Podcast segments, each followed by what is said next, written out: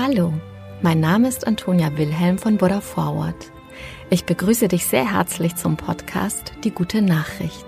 In diesem Abendpodcast erzählen wir, welche Nachricht uns besonders bewegt und inspiriert hat.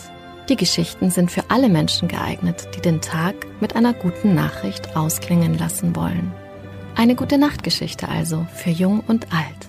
Mit Die gute Nachricht setzen wir ein Gegengewicht.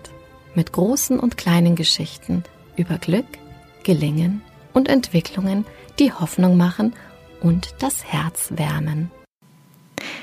Stimmt es wirklich, dass Katzen und Hunde sich nicht verstehen und von Natur aus verfeindet sind?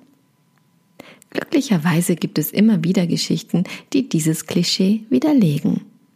In diese Kategorie fällt auch eine Story aus Johannesburg in Südafrika, die Mitarbeiter der Tierklinik Greenside Animal Hospital bei Facebook erzählt haben.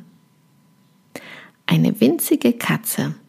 Aus dem Post erfahren wir, dass sie erst sechs bis acht Wochen alt war, wurde in einem Abwasserkanal entdeckt.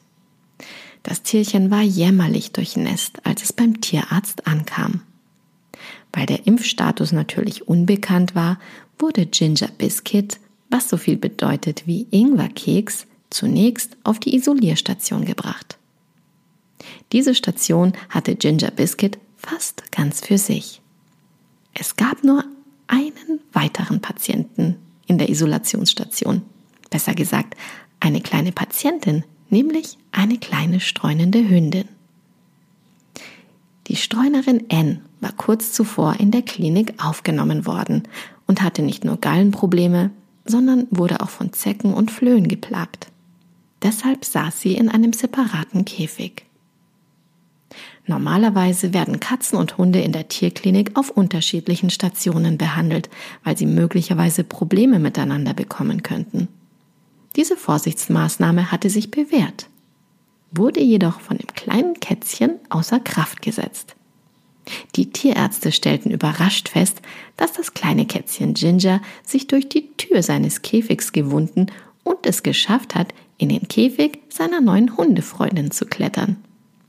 Beide wurden friedlich nebeneinander schlafend entdeckt. Das Tierärzteteam war zunächst skeptisch, befand aber schließlich, dass die innige Zuneigung beiden Tieren gut tat. Und gemeinsames Kuscheln und Spielen lassen Körper und Seele schließlich schneller heilen. Der Facebook-Post schließt mit den optimistischen Sätzen In Zeiten des Krieges, der Trennung und der Aggression in der menschlichen Welt ist es lehrreich und nachahmenswert, so ein Beispiel für Frieden und Trost zwischen verschiedenen Arten in der Tierwelt zu erleben. Wir sind von dieser Erfahrung inspiriert und hoffen auf Frieden und Heilung für die Menschheit. Ja, das wäre wirklich die schönste Nachricht. Gute Nacht, schlaf gut und träum was Schönes.